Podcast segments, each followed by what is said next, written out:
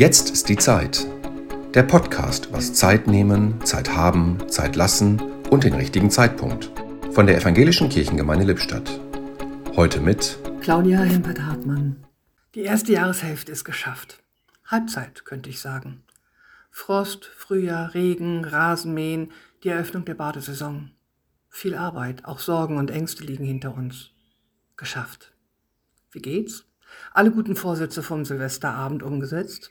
Hm, bei mir hat's nicht wirklich geklappt, aber was soll's.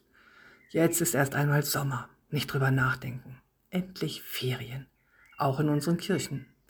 Weihnachten, Ostern, Konfirmation, Himmelfahrt, Pfingsten, alles ist vorbei. Obwohl ein Gedenktag, der fällt genau in das Sommerloch. Der Johannistag, benannt nach Johannes dem Täufer. Ein etwas schräger Vogel, der einen Kamelhaarmantel trug, Heuschrecken aß und am Jordan taufte. Aber, das muss ich ihm lassen, er war scheinbar mutiger als ich. Er zog Bilanz, gerade im Sommerloch, gerade jetzt, wo alles hell und warm ist, wo wir feiern und genießen wollen. Johannes mutete sich das zu, mutet mir das zu. Hey, jetzt hast du Zeit, über dich und dein Leben nachzudenken. Dafür sind Pausen gedacht. Komm mal zur Ruhe, höre ich ihn rufen.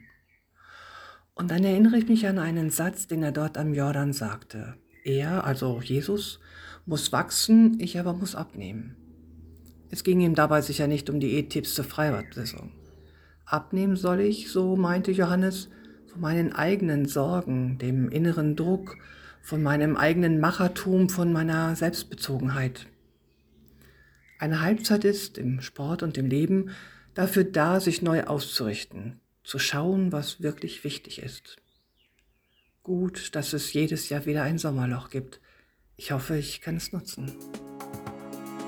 Zeit nahm sich heute Claudia Hempert-Hartmann.